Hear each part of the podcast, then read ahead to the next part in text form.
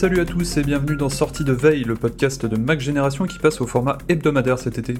Et comme chaque semaine, nous allons faire un petit tour de l'actualité tech qui a égayé ces derniers jours. Cette fin de mois d'août reste plutôt calme, les grandes entreprises de la tech attendant la rentrée pour déballer leurs nouveautés. Nous allons profiter pour aborder le sujet des fameuses lunettes permettant de filtrer la lumière bleue. Si les opticiens en raffolent, une nouvelle étude affirme qu'il n'y a en réalité aucun effet bénéfique sur la santé. Nous reviendrons également sur les problèmes de condensation des AirPods Max dans le Flash Info. En deuxième partie d'émission, Michael et Stéphane vous feront un petit récapitulatif du scandale de l'Antenna Gate qui a touché l'iPhone 4. Le téléphone disposait d'une nouvelle conception d'antenne, pouvant amener des pertes de réseau au contact des mains de l'utilisateur. Il y a de quoi dire sur cette affaire, et notamment sur les gestions de crise toutes particulières d'Apple. Si vous n'êtes pas encore abonné au club Hygiène, rappelons que nous libérons en ce moment plusieurs articles de notre offre premium. Nous avons cette semaine rendu accessible notre test des derniers MacBook Pro, ainsi que le premier épisode d'une série sur l'utilisation d'un iPod en 2023. Les deux articles peuvent être lus sur Mac Génération et Génération, on espère que ça vous donnera envie de vous abonner. Nous sommes le samedi 26 août 2023, voici les infos de la semaine qu'il ne fallait pas louper. Vous vous êtes peut-être déjà demandé s'il fallait acheter une paire de lunettes avec un filtre à lumière bleue. Celles-ci promettent monts et merveilles avec entre autres une diminution de la fatigue ou un meilleur sommeil. Eh bien, vous pouvez ranger la carte bleue, une nouvelle étude affirme en effet qu'il n'y a aucun effet bénéfique sur la santé. Les scientifiques en charge de l'étude se sont basés sur 17 essais cliniques réalisés dans 6 pays différents. Ils ont convoqué des groupes de 5 à 156 participants pour des durées allant de 1 à 5 semaines. La conclusion est assez claire étant donné que les résultats ne montrent aucune différence significative sur la fatigue visuelle ou sur la qualité de la vision. Les chercheurs notent même quelques effets indésirables chez certains porteurs, avec entre autres des migraines ou un certain inconfort. Nuançons un peu car plusieurs études montrent une légère différence sur la qualité du sommeil, mais il n'y a rien de vraiment concluant. Bref, la prochaine fois qu'on vous incitera à acheter des lunettes filtrant la lumière bleue, bah vous saurez quoi répondre. L'arrivée prochaine du Digital Service Act européen, aussi connu sous le nom de DSA, pousse Apple à dévoiler quelques informations inédites. Cette nouvelle législation européenne force en effet les géants de la tech à faire preuve de plus de transparence, et Apple a donc dû publier le nombre d'utilisateurs de ses App Store au sein de l'Union européenne. On y apprend que la France compte 24 millions d'utilisateurs uniques pour sa boutique d'applications, toutes plateformes confondues. Apple avait déjà commencé à distiller des chiffres en avril dernier. La pomme avait alors révélé qu'il y avait au total 101 millions d'habitants de l'Union Européenne sur l'App Store iOS et seulement 6 millions pour macOS. Elle donne désormais les chiffres par pays sans distinguer le système d'exploitation utilisé.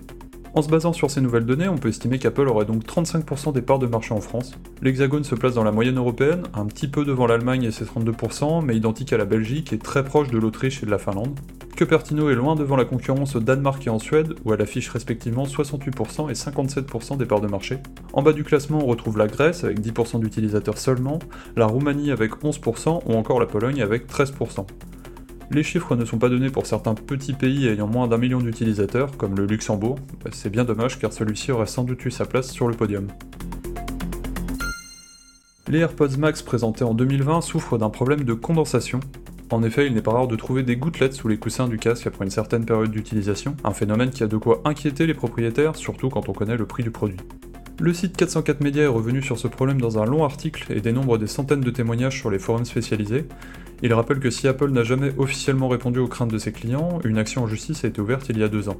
Si la plainte n'a pas encore débouché sur quelque chose de concret, elle a tout de même permis de faire connaître le positionnement de Cupertino sur la question au travers de ses avocats. Ceux-ci estiment que la condensation est simplement plus visible sur les AirPods Max que chez la concurrence à cause de la conception du casque et de ses coussinets que l'on peut facilement retirer.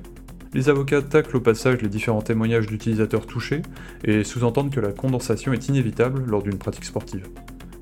Les chiffres des réparateurs indépendants ne montrent pas d'explosion des réparations d'AirPods Max liées à ce problème, mais c'est peut-être dû au faible nombre de personnes se rendant ailleurs que chez Apple en cas de pépin avec leur accessoire. En attendant une éventuelle réaction d'Apple, on espère que la deuxième génération n'aura plus ce problème. Au printemps a eu lieu la Western States 100, un ultramarathon de 161 km qui prend place en Californie chaque année.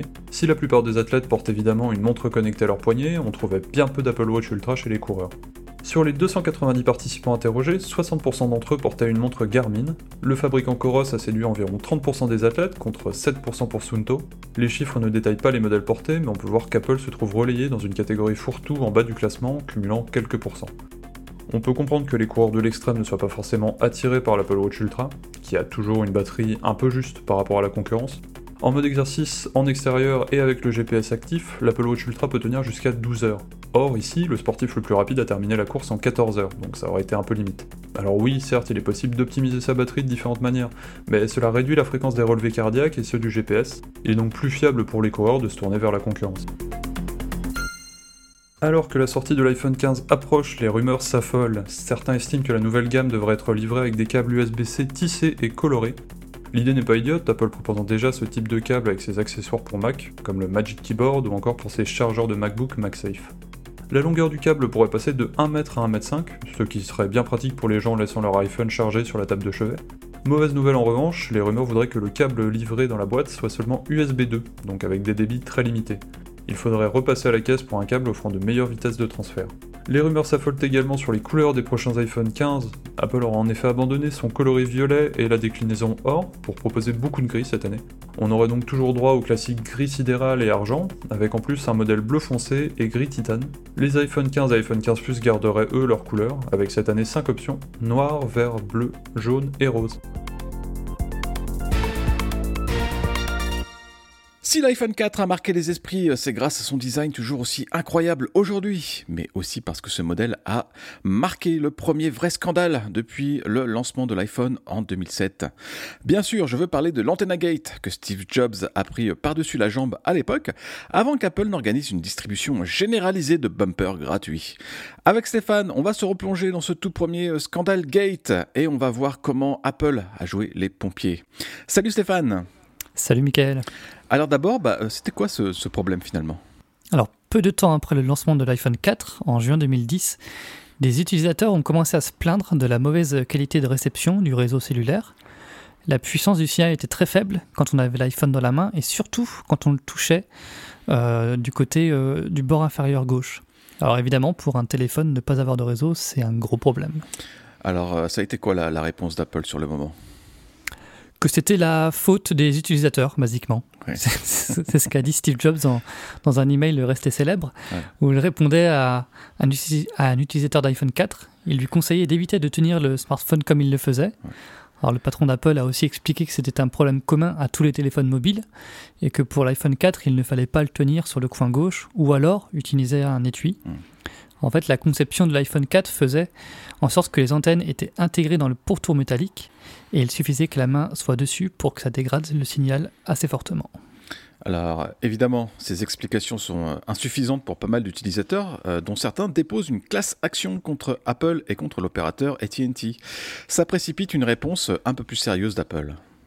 Alors il y a deux choses. Euh, la première, c'est une mise à jour logicielle qui corrige un bug avec l'affichage des barres de signal. Quand on tenait l'iPhone 4, l'algorithme indiquait une perte de signal plus importante qu'en réalité. Et puis surtout, Apple a organisé une conférence de presse en catastrophe mi-juillet avec euh, Steve Jobs qui a expliqué le pourquoi du comment. Il s'agissait pour le patron d'Apple de donner euh, sa version des choses et surtout euh, pour tenter de faire amende honorable. Ah oui, parce que la première réaction d'Apple a été très mal perçue. Dire aux utilisateurs que c'est de leur faute, c'est pas génial, génial. Donc pendant cette conférence de presse, Steve Jobs a même fait preuve d'humilité c'est-à-dire que au niveau de la communication, il y avait vraiment le, feu au lac. Et puis, euh, ce qui a marqué les utilisateurs, c'est qu'Apple a carrément offert des étuis pour l'iPhone 4. Et puis, pour ceux qui avaient déjà acheté un bumper, Apple a proposé de, le rembourser. Avec un étui, euh, les doigts ne peuvent plus recouvrir les fameuses antennes, et donc ça annule les, risques d'appel coupé. Mais malgré tout, bah, ça reste un compromis. Oui, c'était pas une solution viable sur le long terme, donc euh, ça, le bumper cache le design de l'iPhone 4, ce qui est dommage alors que c'est un, modèle réputé pour son, tout nouveau design en verre et en métal. Et puis bah donc ça ne corrigeait pas le problème de la réception cellulaire.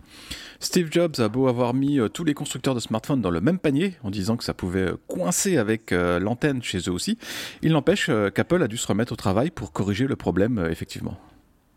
Oui, voilà, c'est pourquoi dès l'année suivante, l'iPhone 4S a bénéficié d'un redesign de l'antenne qui améliore la réception. Et puis au bout du compte, l'antenne Gate a disparu des radars, mais même si ce scandale a, entre guillemets, a lancé une longue série de, gates en tout genre euh, par la suite. On reviendra à l'occasion sur plusieurs d'entre eux dans Sortie de veille parce que les scandales, les scandales chez Apple, bah, c'est toujours rigolo. Merci pour ce rappel de l'antenne Gate et salut Stéphane. Salut Mickaël. Merci de nous avoir suivis aujourd'hui et à très bientôt pour de futures aventures.